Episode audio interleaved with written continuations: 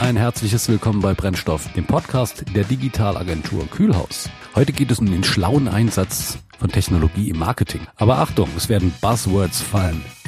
Clemens Weins hat die Ehre, mit Ralf Strauß zu sprechen, Präsident des Deutschen Marketingverbandes und Geschäftsführer von Marketing Tech Lab GmbH. Sie durchkämmen gemeinsam den mittlerweile stark verbreiteten Marketing Tech Monitor Report. Link zum Report gibt's in den Show Notes. Jetzt viel Spaß beim Interview. Hallo Ralf Strauß, ich grüße dich. Sei mir gegrüßt, Clemens. Schön, dich zu sehen. Es ist ja bei uns auch schon eine Ehre, dass du bei uns mal in der Brennstoffsfolge zu Gast bist. Allein wenn man deinen Lebenslauf sieht, muss man, äh, muss man schon ehrfürchtig werden. du meinst, ich habe viele nette Sachen gehabt, mit denen ich mir äh, die Zeit vertrieben habe, ja. Ja, interessant, also interessante Sachen allemal. Ne? Also du bist ja Chairman of European Marketing Confederation, erstmal das. Habe ich mal von der Lebenslauf gelesen. Dann bist du ja auch der äh, Präsident des Marketingclubs in Deutschland. Habe ich das richtig formuliert oder ist das ein bisschen flach? Nein, ähm, es gibt in Deutschland insgesamt 65 Marketingclubs und ich habe die Freude, der Präsident des Deutschen Marketingverbandes zu sein. Und äh, das heißt, es gibt 65 Marketingclubs, die weil ich ihren eigenen Präsidenten und Geschäftsführung und dergleichen haben. Und äh, ich habe die Freude, dass ich jetzt mittlerweile seit acht Jahren Präsident dieses gesamten Verbandes auf Bundesebene bin. Und auf europäischer Ebene bist du auch noch unterwegs. Und genau, meine, meine, Mutti hätte dazu immer gesagt, Junge, hättest du besser mal die Klappe gehalten. also das heißt, sie engagiert auch ehrenamtlich. ich merke genau. Schon. Und zudem haben wir noch einen Punkt. Äh, du hast, bist Inhaber der Marketing Tech Lab GmbH. Genau. Marketing Tech Lab GmbH, so richtig ausgesprochen. Und das ist jetzt mal faszinierend, weil ihr bringt ja in regelmäßigen Abständen mit dieser GmbH einen Marketing Tech Monitor heraus. Ja, die, du, die Idee ist immer entstanden vor, oh Gott, dreieinhalb oder fast vier Jahren, wo wir gesehen haben, dass eigentlich bei allen Unternehmen, ob nur Mittelstand, ob es Großunternehmen sind, einen Riesenbedarf gibt im Sinne von, wie digitalisiere ich mich denn weiter? Wie gehe ich denn Richtung Data-Driven Marketing als Unternehmen? Ähm, was mache ich denn? Wie gehe ich vor? Welche Anwendungen wähle ich aus und dergleichen mehr? Und die meisten der Kolleginnen und Kollegen in den ganzen Unternehmen sind zurückgekommen und gesagt, wir gehen eigentlich unter in einem Meer an unterschiedlichen Anwendungen. Es gibt, glaube ich, im Moment, wenn wir es richtig durchgezählt haben, Stand heute 10.000 verschiedene Anwendungen für irgendwelche Anwendungsszenarien. Und alle sagen, wir gehen da wirklich verschütt, denn ich weiß nicht mehr, welche Anwendung für welchen Anwendungszweck die richtige ist oder welche nutze ich denn. Also ein Riesenbedarf, das mal zu verstehen, wie führe ich das denn ein, wie mache ich das denn und kurzum gesagt, wie bediene ich denn diese ganze Schnittstelle zwischen Marketing als Fachbereich und der IT. Und deswegen ist der Bedarf riesengroß. Und wir sind vor drei Jahren gestartet mit dem Marketing Tech Monitor und ähm, haben jetzt in der dritten Auflage rausgebracht, fragen jedes Jahr über 1000 Marketingleiter und Digital-Marketing-Verantwortliche. Und diese haben, glaube ich, knapp 260 vollständig geantwortet, um mal zu sehen, was sind denn Trends, was nutzt du denn, wie nutzt du es, wo hast du die größten Bedarfe, wo hast du die größten Klemmer und auch was gibst du denn dafür aus? Ja, und ihr seid in diesem Marketing-Tech-Monitor, in diesem ähm, Report auch sehr detailliert. Also man, wenn man das, wenn man Eindrücke mal durchliest, dass es auch sehr konkret wird dann. Nicht nur, man redet nicht nur auf, auf Meta-Level und sagt, ja, wir brauchen irgendwie mehr äh, weniger Silos und mehr Omnichannel, sondern ihr sagt dann auch, was das bedeutet und wie man da reingeht. Zumindest habe ich so gelesen. Ja, ich, ich glaube, also was mich persönlich, also meine Kollegen, glaube ich, umtreibt, ist, es gibt genug ähm, so beliebige Broschürchen im Markt, wo mhm. auf so einem halblebigen Niveau irgendwelche Themen angetickert werden. Und genau das wollten wir nicht. Mhm. Ich glaube, das sind wir uns und allen äh, Kunden und Kollegen wirklich auch schuldig, wirklich einmal reinzugehen im Detail zu sagen, wie machen wir das jetzt? Was heißt denn CRM? Was heißt denn Customer Experience Management? Was heißt denn Experience Plattform? Was heißt denn äh, Customer Data Plattform? Was machen die denn? Welche Funktionalitäten haben die? Und ähm, Idealfall auch, was ist denn der Bedarf? Also wo steckt denn der Engpass und wo ist das Anwendungsszenario, wo ich die einsetzen kann? Also weniger High-Level ähm, Nebelkerzen werfen, als vielmehr auch konkret sagen, wie mache ich es denn und so. Und vielleicht ein Stück weit auch ähm, Bauplan zu geben, Hilfe zur Selbsthilfe. Hilfe zur Selbsthilfe. Das heißt, eure Zielgruppe sind eigentlich die Marketingleiter, die CMOs ähm, dieser Welt, die nach, die nach Orientierung suchen in ihrem Bereich. Genau, das sind so die Marketingleiter, Marketingvorstände, Leiter Online-Marketing, Digital-Marketing und dergleichen. Also jeder, der sagt, ich möchte mal verstehen, wie wir als Unternehmen in Zukunft diese gesamten Kundeninteraktionen gestalten werden im Frontend. Was brauche ich denn da an Tools? Was gibt es für Strategien? aber auch was gibt es zu Verlessenslernt. Also was haben wir denn gelernt bei einem Unternehmen? Deswegen haben wir dieses Jahr Marketing Tech Monitor auch insgesamt, ich glaube, acht Fallstudien drinne, wo Kolleginnen und Kollegen von Philips, Coop, Ernstings Family und dergleichen mehr mal erzählen, ah, was war ihr Fallbeispiel und was sind ihre persönlichen Lessons learned. Also, dass ich ein bisschen was mitnehme, also nicht nur ein hehres Zahlenwerk, sondern auch konzeptionell und das Ganze unterlegt auch mit Fallbeispielen. Jetzt mal Hand aufs Herz, wenn du mit einem Marketingleiter sprichst oder Vorstand Marketing und du fragst die, was eine SSP und DSP ist, kriegst du da ordentlich, eine ordentliche Antwort zurück? 2021? Äh, ähm, absolut nein. Ähm, muss man auch sagen, ähm, sie, sie haben so ein, oder sie haben ein, so ein grundlegendes Verständnis dafür, wie das Ding denn funktionieren soll. Sicherlich unterschiedlichen Ausprägungsstellen. Aber ähm, die Frage ist ja die, ich glaube, als Marketingleiter oder Marketingvorstand, ich muss mal verstehen, so ein Gesamtbild. Mhm. Und ich muss es nicht in einzelne Teilkomponenten abtauchen können. Ich muss vielleicht, was weiß ich nicht, bei einer DMP, ich muss mal so in einem Satz vielleicht mal sagen können, was das Ding ist, mhm. aber ich muss nicht alle Teils wissen. Das Wunderbare an IT ist ja, es gibt ja mal das ISO-OSI-Schichtenmodell, mhm. dass man halt unterschiedliche Granularitäten reintauchen kann. Und wenn die nur zumindest wissen, ungefähr was das ist und wir ihnen ein kleines Stück weit auch Hilfestellungen dazu geben können, reicht's ja schon mal. Und alle weiteren Details, dann kann man dann ein Projekt dann irgendwie auflösen. Also sie müssen ja auch nicht mal alles wissen. Ich glaube, was wichtig ist, wir hatten ein Beispiel, Konsumgüterhersteller, die haben sich mit viel Brimborium und hohem Budgeteinsatz eine Analytics-Plattform ins Haus geholt, mhm. ähm, wo man alles Mögliche mitmachen kann, Datentransformation, Dashboards kommen raus und dergleichen mehr. Mussten aber feststellen dann, dass sie eigentlich die falsche Anwendung gekauft haben. Denn eigentlich die Anwendung oder das Anwendungsszenario, was sie eigentlich suchen, lautet Marketing Resource Management. Das mhm. heißt mit Kalender, Workflows, Tasklisten, Checklisten und dergleichen. Und wenn, weißt du, wenn ich zumindest weiß, das, was ich suche, was mein Wunsch ist, was mein Bedarf ist, in welche Ecke des Universums das Ding reinpasst, reicht es ja schon mal. Der Rest muss dann halt im Projekt dann nie aufgelöst werden. Ja, wir kriegen auch als Agentur mit, wenn unsere Kunden anfragen und, und spezielle Marketing-Experience-Plattformen gekauft haben, dass meistens in Groß, Großteil der Fälle ist es so, dass sie dieses Produkt dann als besseres Content-Management-System nutzen mhm. und nicht darüber hinausgehen. Das ist da, also das heißt, die ganzen, die ganzen Automatismen, die diese, diese Plattform mitbringt, die Möglichkeit der automatischen Generierung von Newslettern zum Beispiel, die sich aus Inhalten generieren der Website und so weiter und so fort, wird seltener benutzt. Wie erklärst du dir das, dass das, äh, dass das 2021 noch der Fall ist, dass diese Dinge gar nicht so stark genutzt werden können vielleicht auch? Also ich glaube, ich hatte neulich einen Marketingleiter von Tourismuskonzern, er meinte so, weißt du, ähm, meine Kollegen sagen immer, wir brauchen ein neues Tool. Und dann komme ich zu ihnen zurück und sage, von dem Tool, das wir haben, das fährt 180 mhm. und wir fahren bis jetzt erst mit 20 Stundenkilometer durch die Landschaft. Ne? Hm. Wollen wir nicht erstmal versuchen, die bestehenden Tools tatsächlich auszunutzen? Und ich, mein Gefühl ist tatsächlich, Clemens, dass teilweise ganz viel Geld, Zeit und Gehirn reingegeben wird, in ähm, Auswahl, Pitches von irgendwelchen Toolanbietern. Mhm. Und hinterher geht die blöde, grausame, brutale Projektrealität los, wo man das Zeug halt einführen muss.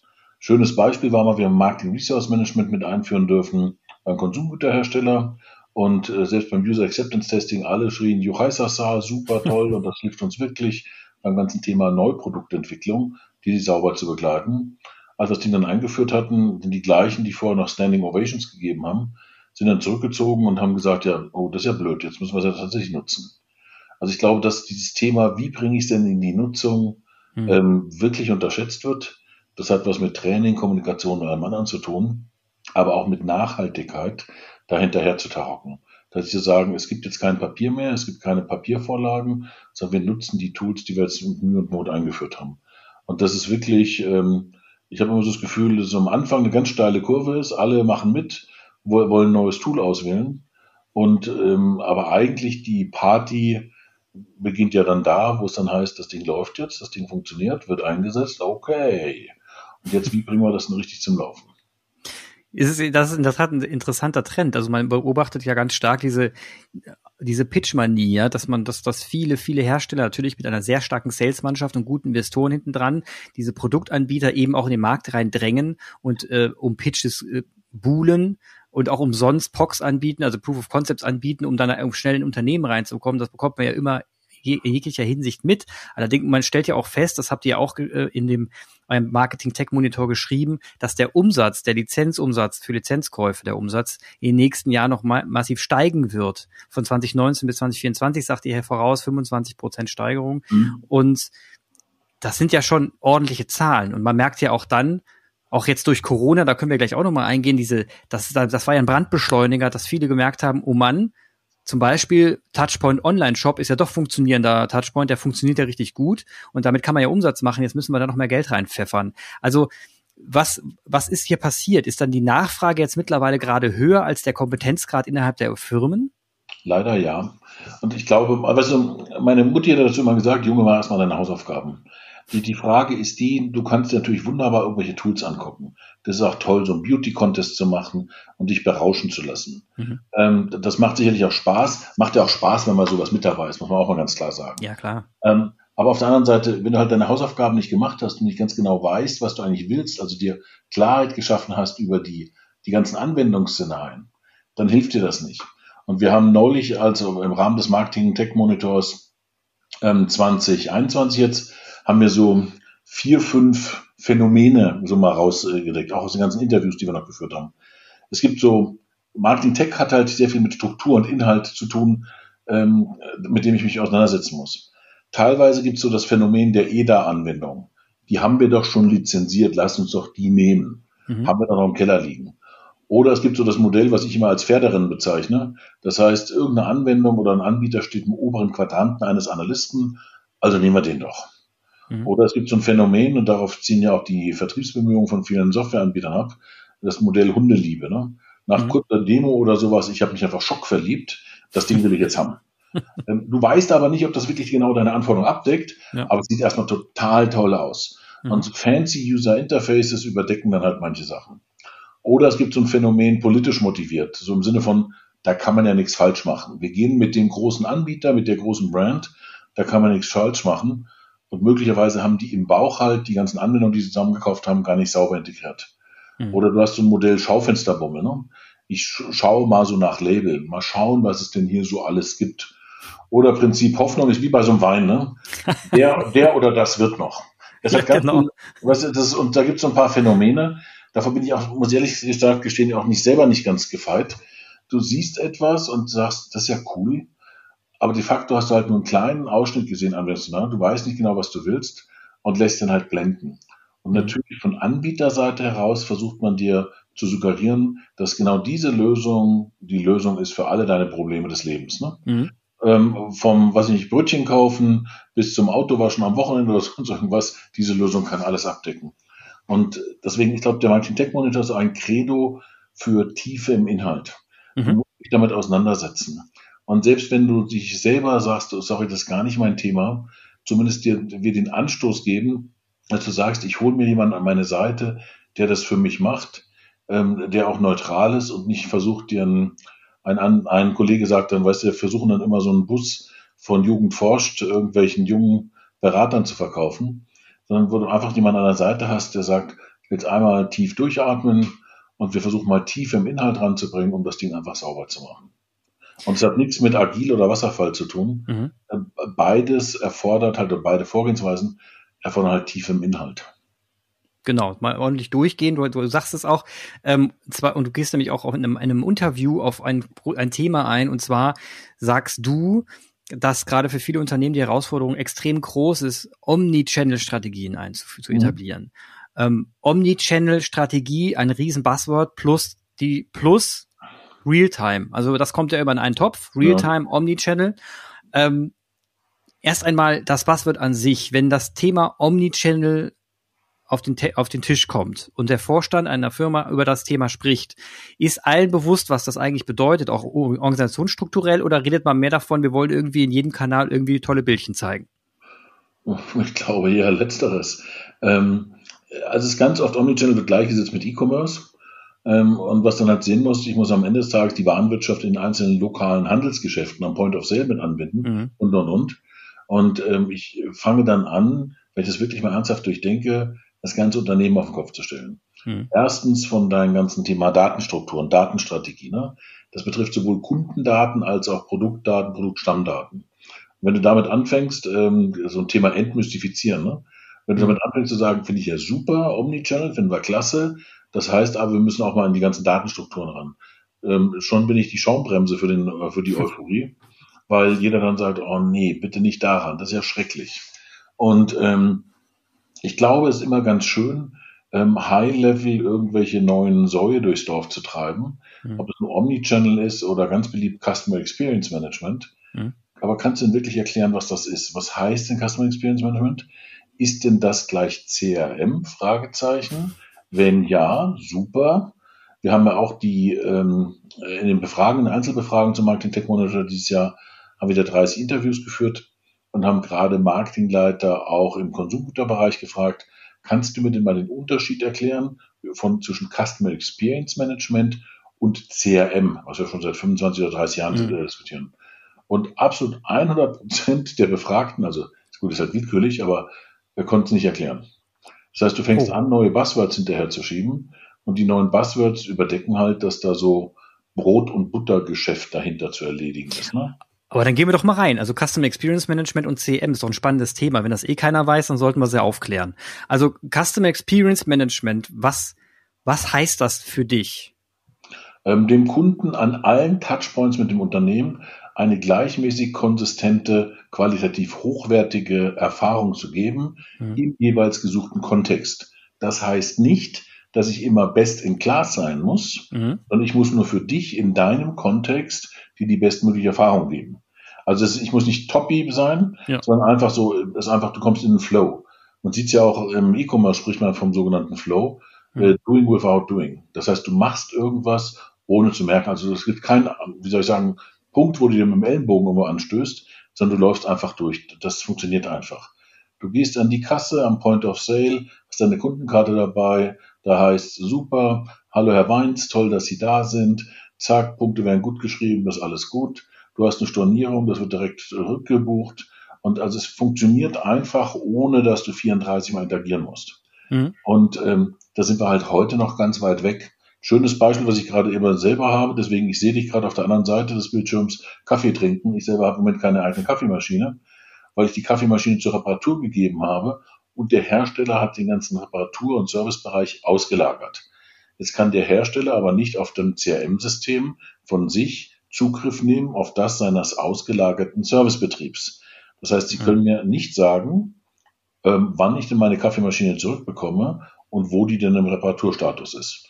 Und weißt, das sind so teilweise so ganz viele Kleinigkeiten, wo man, glaube ich, auch das Thema Customer Experience mal entmystifizieren muss. Mhm. Muss man sagen, jetzt lassen wir unsere Hausaufgaben machen. Ne? ich kaufe mir was bei dir im E-Commerce und ich möchte das im stationären Handel zurückgeben. Wie ist denn der Prozess? Das hat einen Kundenprozess, das hat einen Finanzprozess, also wirklich Rückbuchung, Gutschrift, Handling und es hat auch einen Warenprozess. Ne? Das heißt, ich muss die Ware dann praktisch auf der einen Seite ausbuchen, habe ich sie ausgebucht, auf der anderen Seite muss ich wieder einbuchen. Mhm. Und ähm, so ganz einfach Anwendungsszenarien. Und wenn ich die habe, meine Mutter hat früher mal gesagt, lern erstmal laufen oder erstmal gehen, bevor du Marathon laufen möchtest. Ich glaube, das ist so ein Ansatzpunkt, den ich immer empfehle. Einmal so klein, klein, klein, gucken, dass das funktioniert und danach dann darauf praktisch aufzusetzen. Ja, und das, das jetzt, um das zu abgrenzen zum CM, das hast du wunderbar, wunderbar beschrieben mit der Kaffeemaschine, kann man ja auch an Automobilherstellern wunderbar sehen, wenn man, wenn man Tesla mit Daimler vergleicht zum Beispiel.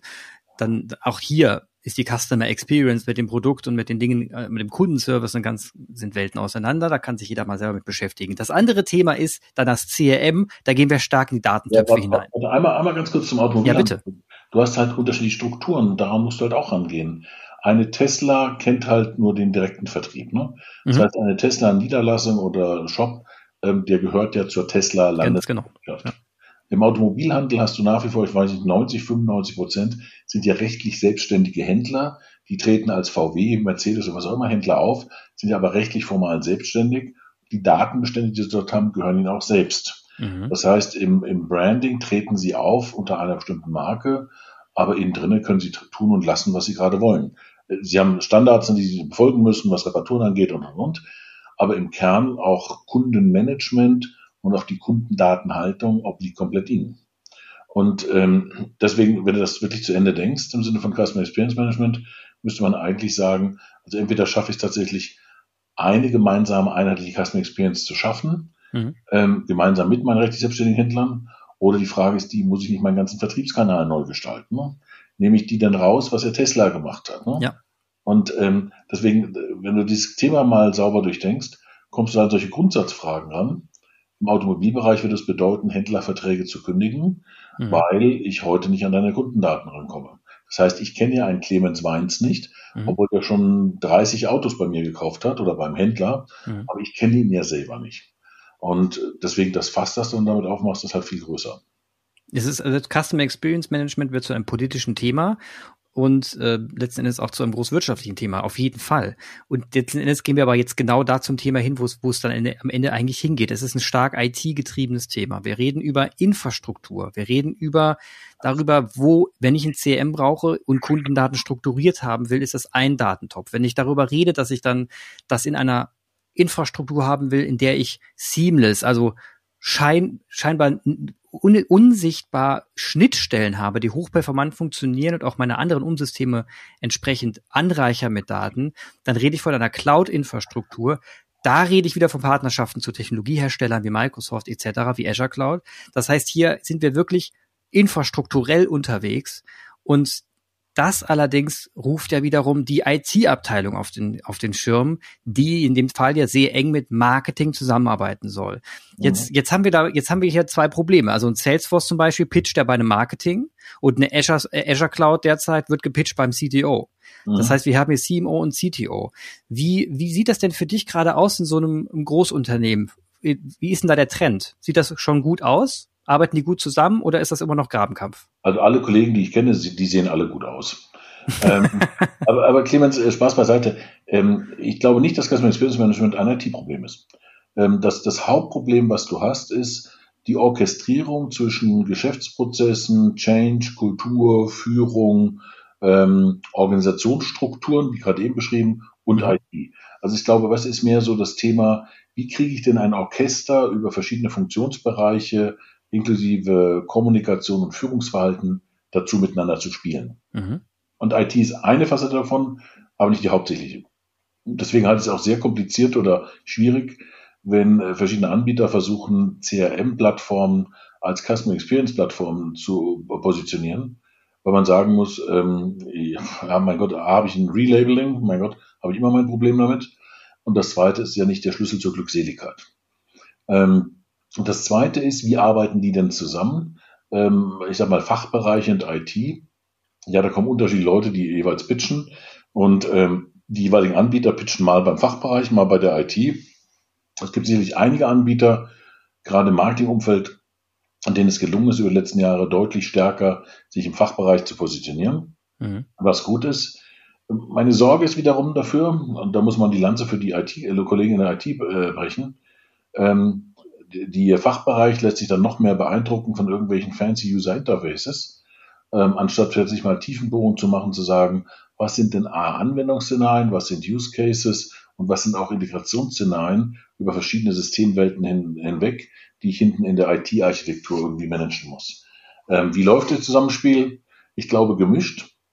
Und ich glaube ganz ehrlich auch, das ist weniger was, wenn ich ehrlich sein soll, jemand was rollenspezifisches, also du bist der Marketingleiter, ich bin der IT-Leiter, sondern das ist, hat ganz viel mehr mit Persönlichkeiten zu tun. Mhm. Spielen die denn persönlich miteinander um, oder halt nicht? Oder sind das so Stammesfürsten? Und aber, ich kenne ganz, ja. ganz viele Beispiele, wo man einfach sagt, das sind so Brothers in Arms, wo mhm. beide Seiten sagen, ich kann nicht ohne dich, du kannst nicht ohne mich. Und wir haben einen, einen Modus wie Wendy miteinander gefunden. Und das ist weniger, weißt du, also, dass man sagen muss, es gibt so klassisch Rollenspezifika, das funktioniert, nicht funktioniert. Das ist, ist ganz stark persönlich getrieben. Aber ist das nicht auch ein, ein, ein, ein Rahmenproblem, also ein organisatorisches, organisatorisches Problem einer Firma, wenn es, wenn es letzten Endes auf Personen hinausläuft, ob eine, ob eine IT mit einem Marketing zusammenarbeitet, das soll doch einfach, das sollte doch organisatorisch in einem Unternehmen schon so verankert sein, dass es qua Organisation überhaupt schon möglich ist, dass sie miteinander arbeiten müssen. Also, also Clemens, nach fast 20 Jahren in äh, großen, äh, bei großen Unternehmen muss ich einfach sagen, äh, was du sagst, ist in der Theorie komplett richtig. Am Ende eines langen Arbeitstages sind es halt dann doch immer handelnde Akteure, ja. die halt Lust haben, miteinander zu spielen oder auch nicht Lust haben. Und ähm, es ist mir ehrlich gesagt egal, was dein Organigramm sagt oder was das Organisationshandbuch sagt. Mhm. Ähm, äh, je größer das Unternehmen, wenn ich keine Lust auf dich habe, dann werde ich schon Mittel und Wege finden, das doch irgendwie zu sabotieren, um es mal mhm. nett zu formulieren. Ne? Und ähm, deswegen die Frage ist halt immer die, welches Führungsverhalten lebe ich vor und wie schaffe ich es denn tatsächlich, Vehikel zu finden, um unterschiedliche Stammesfürsten halt jeweils zusammenzubekommen. Das ist ein sehr pragmatischer Ansatz im Status quo. Also sage ich auch gar nichts dagegen. Ne? Also das ist in der Tat so in der Realität, dass man da, dass man eben da auch sehr stark auf Personen angewiesen ist und mit der einen läuft es dann besser, mit der anderen schlechter. Auf jeden Fall. Was du eben gesagt hast, ist, ähm, du hast die IT nicht besonders hervorgehoben, sondern hast gesagt, es geht mehr Richtung Organisation, Personen, es geht um Führung. Ähm, Prozesse, optimieren Geschäftsprozesse, alles korrekt. Nur wir haben ja eben über eine Customer Experience gesprochen, die auch die du beschrieben hast, die basiert ja nun mal auf Daten. Ich meine, ich kann ja ohne mhm. diese Daten habe ich ja überhaupt nicht die Möglichkeit zu handeln an den verschiedenen Touchpoints. Das heißt, die Straße muss ja schon gebaut werden, damit meine Autos drauf fahren können. Ja, aber ähm, also aus allen Projekten, die ich in meinem Leben bis jetzt immer machen durfte, sowohl im Bereich Marketing Tech als auch klassische CRM-Einführung und dergleichen, ähm, äh, das Problem sitzt meistens vorm Bildschirm und du hast bei der Straße, dein, dein Bebauungsplan ist nicht glatt Du weißt nicht, welche Anwendungsszenarien du fahren müsstest, welche Use Cases. Und ähm, zu den Zeiten, als ich noch für den Volkswagen-Konzern gearbeitet habe, hat mich irgendwann mal der Konzern-CIO liebevoll in den Arm genommen, hat gemeint, du, du musst erstmal gucken im Fachbereich, dass du da alle Truppen zusammenbringst, bis du dich zu mir zur IT durchgekämpft hast, da dauert es eh noch ein bisschen. Und mhm. deswegen, ich glaube, ich muss da einsteigen, muss sagen, möchte ich eine vierspurige Autobahn haben oder reicht mir eine Landstraße? Ne? Mhm. Und ähm, um dann wirklich der IT sauber sagen zu können, ich sage dir, was ich haben möchte mhm. und was ich brauche für mein Geschäft. Das Wie überlasse ich dir. Und mhm. daran mangelt es halt meistens. Weißt, du hast immer so, eine, so ein Kuddelmuddel zwischen ähm, was ich möchte und wie ich es möchte. Dann redet auf einmal die IT mit, äh, der Fachbereich redet mit über serviceorientierte Architekturen und sowas. Und also das geht so kreuz und quer. Und das überdeckt halt manchmal so die, wie soll ich sagen, konzeptionellen Unzulänglichkeiten, weil du halt nicht ganz genau weißt, was möchtest du denn jetzt haben. Wo ist denn hier der Druckpunkt? Was brauchst du? Wie brauchen wir es? In welcher Ausgestattung brauchen wir es? Brauchst du wirklich CRM full blown? Oder brauchst du nur so ein Service-Ticketing beispielsweise? Ne? Brauchst du wirklich einen hochperformanten E-Commerce-Shop? Oder hast du, was ich, 100 ähm, ähm, Einkäufe übers Jahr hinweg und mein Gott, ne? Es ist egal, es kann eine ganz kleine Lösung sein, ein bisschen Checkout und gut ist. Aber was, wie, in welcher Konfiguration, mit welchen Volumina brauche ich denn tatsächlich was? Und da liegt meistens in meinen Augen das Problem. Also wir reden hier, genau, sehr gut erklärt, das, das verstehe ich gut. Also es geht um Anforderungsmanagement letzten Endes im, im, im, in der Vertikalen. Also das heißt, es geht darum, dass jemand, dass ein, ein Marketing-Team klar und deutlich formulieren kann in der Anforderung, was brauchen wir eigentlich gerade, um weiter handeln zu können im Marketing erfolgreich und die mit diesem was gehen Sie auf die IT zu und die IT löst das Wie, indem Sie sagen, na okay, wir können ja darauf eingehen, das haben wir derzeit im Portfolio, da müssten wir mal gucken, ob wir was Neues hinzuziehen. Also stellst mhm. du das ungefähr so vor? Ja, und äh, wenn ich einmal auf einer Seite sicher bin, sattelfest bin, ne, mhm. habe ich natürlich auch in der IT deutlich einfacher dann zu gucken, wie kriege ich das umgesetzt. Das kann man auch miteinander machen. Nur wenn ich praktisch auf beiden Seiten ähm, so ein paar Holzblöcke nur in den Boden gerammt habe und um mich herum fluten die, die, die Wassermassen, dann hilft mir das halt nicht. Also ich muss mal versuchen, auf beiden Seiten Tiefe im Inhalt zu gewinnen. Mhm. Wenn ich habe auch im Fachbereich, ist egal, super, kann man nacharbeiten. Aber die fehlende Tiefe im Inhalt sorgt dann halt auch dafür, dass oft die Umsetzungsprojekte nicht so laufen, wie sie eigentlich erhofft sind. Und oder, was du vorhin gesagt hast, dass du teilweise auch Software noch im Schrank liegen hast, weil du hast dir den, was ich, den, den Lamborghini gekauft mhm. und ein Fiat Panda hätte eigentlich auch schon gereicht. Ja. Mein liebstes Beispiel ist immer so Service-Ticketing-Szenario im CRM. Du brauchst eigentlich nur ein kleines Service-Ticketing-Szenario und du holst dir eine große CRM-Lösung an den Tisch. Das ist einfach komplett überdimensioniert. Dann brauchst du nicht zu wundern, dass du ganz viel Software und Lizenzen gekauft hast, die du eigentlich im Kern nicht brauchst. Das spart in der Tat am Ende auch echt viel Geld, muss man davon nicht unterschätzen. Ähm, ich gehe mal kurz auf die Cloud-Infrastruktur ein und zwar bist du, seitdem habt ihr im Report etwas darüber geschrieben, das ist mir aufgefallen, dass die Deutsche Bahn zum Beispiel sowas wie Programmatic Buying mit On-Site Prediction unter Einsatz von KI mhm. ein, mal, mal, ausprobiert hat, mhm. sozusagen, mit der Agentur Ogilvy. Ähm, was hat es denn damit auf sich gehabt? Also das, das interessiert mich jetzt schon mal, dass ein deutscher Bahnkonzern sich schon so weit, so weit nach vorne wagt und sagt, wir nutzen mal KI und, und kriegen mal automatisch raus, welche Targeting äh, Mechanismen wir da vorne nutzen und welche Bilder wir ausspucken anhand der Daten, die wir reinbekommen. Auch ist aber so, ich glaube, äh, was sie im Moment alle machen, also alle versuchen im Moment weiterzugehen Richtung Data-Driven Marketing. Mhm. Um vielleicht da mal anzufangen. Ähm, unisono. Also wie, welche Daten habe ich denn? Anhand welcher Daten kann ich versuchen, wirklich effizienter zu werden in der Kundenansprache? Und ob das nur Deutsche Bahn oder alle anderen sind, was sie zunehmend mehr machen, sie versuchen mehr in höherwertige Anwendungsszenarien zu gehen beim ganzen Thema Marketing Mix Modeling, Marketing Spend Optimization. Also wo, über welchen Kanal, in welcher Interaktion kriege ich den, den höchsten Return on Investment für meine eingesetzten Marketinggelder. Und Deutsche Bahn hat halt einen Showcase, wo sie mit künstlicher Intelligenz machen.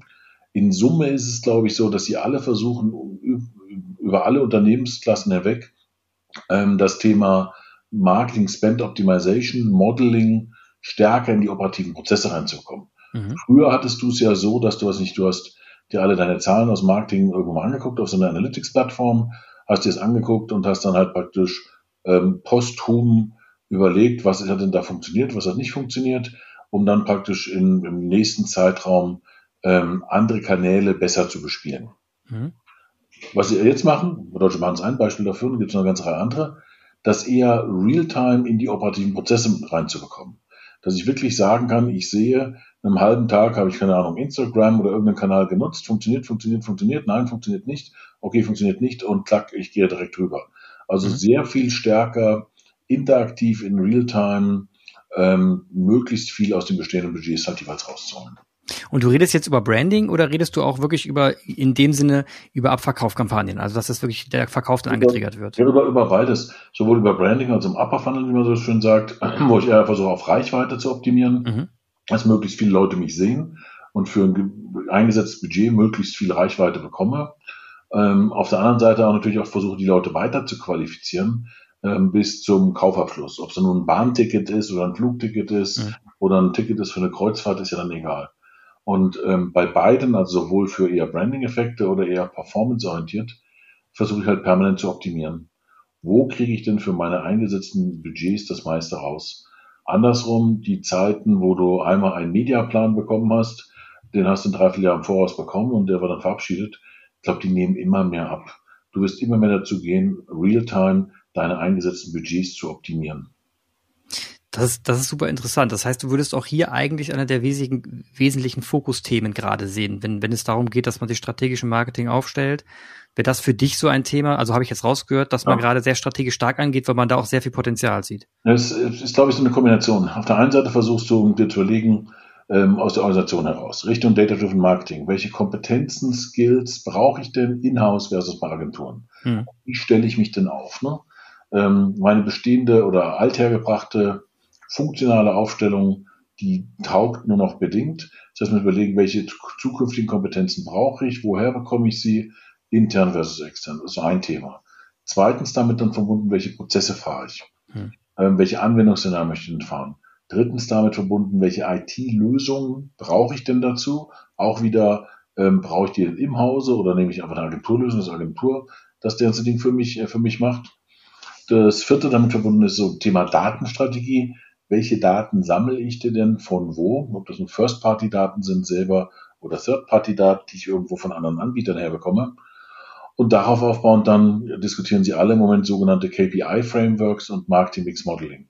Das heißt, jetzt habe ich alle Daten gesammelt, mhm. weiß ganz viel mehr, habe ganz viel mehr potenziell Intelligenz im eigenen Hause, welche Aktivitäten und Kanäle denn gut oder nicht gut funktionieren Jetzt muss ich es halt noch umsetzen und da stelle ich fest, ah, mein KPI-Framework, also meine Ziele und Messgrößen, die ich mal definiert hatte, die taugen da eigentlich nicht mehr so richtig. Ich muss die Dinger mhm. nochmal neu justieren, neu überlegen und muss halt gucken, dass ich anfange mit multivariater Statistik auf den Daten mal zu operieren, um mhm. so ein Thema wie Marketing-Mix Modeling mal zu machen. Und das ist so ein, wie soll ich sagen, so ein, so ein Fünfecke, die alle versuchen eigentlich versuchen unter irgendeinen Hut zu bekommen. Du hast gerade eben nochmal angesprochen von der Personalentscheidung, wenn das Ganze beginnt, ähm, welches Personal brauche ich zur Aufstellung? Also meine These wäre ja jetzt, dass du Menschen brauchst, die eine Steuerungskompetenz haben, um entsprechend ein externes Netzwerk um sich herum zu haben, das man steuert. Hm. Oder? Oder, oder nehme ich es wirklich alles nee, in-house? Nee, ich glaube, ich glaub, du brauchst, äh, ähm, äh, ich glaube, der Mix macht's. Ähm, du brauchst auf der einen Seite brauchst sicherlich Leute zum Steuern. Ähm, auf der anderen Seite brauchst du halt natürlich ein anderes Set an Fachexpertise im eigenen Bereich. Mhm. Ich glaube, auch im Marketing brauchst du Leute, die verstehen, wie sie das Interface zur IT bespielen können, müssen, sollen. Mhm. Ähm, das heißt, die ein Stück weit wissen, wie läuft ein Requirements Engineering. Ne? Wie ja. ich den Anforderungen? Ne? Was braucht denn eine IT von mir, damit ich sauber mal mit denen diskutieren kann? Das ist so ein Themenkreis. Zweiter Themenkreis, den du im eigenen Beritt auch brauchst, ist alles, was in Richtung geht, Data, Data Science, Analytics, um das ganze Thema mit den Daten auch was Sinnvolles anzustellen. Und ähm, bei beiden Themen ist halt immer wieder die Frage, du kriegst ja auch nicht unbedingt mehr Headcounts an den Tisch. Hm. Ähm, wo kriege ich die denn her? Mach, baue ich mir den Headcounts intern auf oder mache ich eher ein Agenturmodell? Dass ich sage, ich hole mir halt jemanden dran, entweder als Freelancer oder eine Agentur, die es halt temporär für mich machen.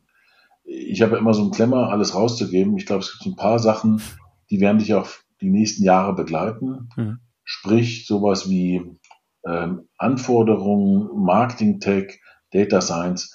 Ich glaube, die brauchst du wirklich im Hause selber. Denn auch Leute müssen sich mit deinen Daten auseinandersetzen. Mhm. Das ist ja nicht nur eine Abarbeitung, sondern ich muss mal beim Konsumgüterhersteller verstehen, welche Produkte hat der denn, wie sieht das ganze Produktportfolio aus und wie viele Untersortimente gibt es denn da und und und. Und das ist halt nicht nur eine, wie soll ich sagen, funktionale Abarbeitung, sondern ich muss auch mal so einen Deep Dive machen in deren ganzen Geschäftsmodelle. Klingt, klingt vernünftig. Also das heißt, dass man auch wirklich das, den Hirnschmalz, jetzt mal ein bisschen plakativ gesagt, den Hirnschmalz im Haus lässt, zum größten Teil. Und wenn man dann mal ergänzen muss, den Hirnschmalz, dann kann man eben nach extern steuern und sich dann explizit extern hinzusteuern. Ich glaube tatsächlich, also äh, konzeptionell, was du machst, solltest du im Haus haben, die ja. Kompetenz da aufbauen und vielleicht eher externe Dienstleister nutzen als helfende Hand. Ja. Du hast halt so punktuelle Projekte, wo man dann irgendwelche Leute mal einholt. Aber äh, Empfehlung ist eigentlich immer, das Gehirn im eigenen Hause aufzubauen und externe Dienstleisteragenturen dann eher als ja, helfende Hand zur Ausführung zu nehmen. Jetzt gibt's noch ganz viele Themen, aber leider ist die Zeit auch sehr mittlerweile sehr knapp geworden. Nichtsdestotrotz, ich hätte noch so viele Themen gehabt. DSGVO zum Beispiel, wahnsinniges Thema, auch sehr interessant. Aber ich hake es mal kurz hier, aber ich will eine Schlussfrage stellen. Und zwar, wenn du jetzt mal die Marketinglandschaft, die betrachtest, deine Berufserfahrung über die Jahre hinweg, welches Thema fasziniert dich am allermeisten? Wo würdest du sagen, da springst du nachts auf für und rennst sofort aus dem Haus, damit du dafür arbeiten kannst? Ähm, also das Thema, worauf ich nachts sofort aufspringe, ist, ähm, wenn ich meiner Frau irgendwas Gutes tun kann. Ähm, das ist, glaube ich, das primäre Thema, warum ich ausspringe. Ähm, ich, ich, glaube ja, Clemens, dass uns dieses Thema, was wir jetzt diskutiert haben, die nächsten sieben, acht bis zehn Jahre begleiten wird. Ne? Mhm. Wie schaffe ich es denn, dieses Orchester ähm, auf die Kette zu bringen, ähm, im Umfeld von Marketing, Tech, Daten, datengetriebene Strategien, Marketing, Mix, Modeling und dergleichen mehr. Mhm. Ähm, du hast im Umfeld von CRM eigentlich seit den weiß ich, 80er Jahren, 90er Jahren sowas, hast du ganz viel sowas wie Vertriebsoptimierung, Vertriebssteuerung diskutiert. Ne? Mhm. So ähm, Pipeline Opportunity Management ne? oder mobiler Verkäufer Arbeitsplatz und dergleichen mehr. Und ich glaube, die ganze Welle, die du im Vertrieb schon so ziemlich abgefrühstückt hast, ähm, kommt ins Marketing und die Szenarien sind weitaus differenzierter, feingliedriger als das, was du jemals im Vertrieb gesehen hast.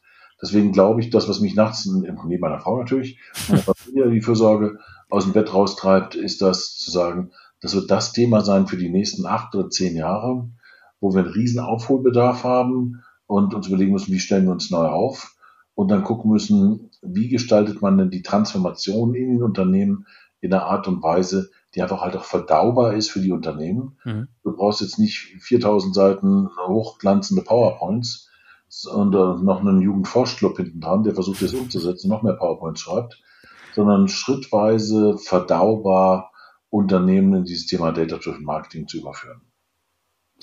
Das klingt auf jeden Fall nach einer wahnsinnigen Herausforderung. Ich habe das Wort iterativ äh, indirekt rausgehört. MVP ist auch ein wichtiges Thema mit kleinen Dingen an den Markt gehen, testen und, und danach mit den Insights wieder umgehen und neu erarbeiten. Ralf, ich danke dir recht herzlich für deine Zeit, die du dir genommen hast und für das ähm, wirklich interessante Interview und wünsche dir einen weiteren schönen Tag und ein schönes Wochenende später. Gleichfalls. Danke dir, Clemens. War mir eine Freude. Danke dir. Ciao. Danke an Clemens und Ralf für dieses tolle Interview. Werft noch einen Blick in die Shownotes. Wir freuen uns auf ein nächstes Mal, wenn es wieder heißt Brennstoff. Auf Wiederhören.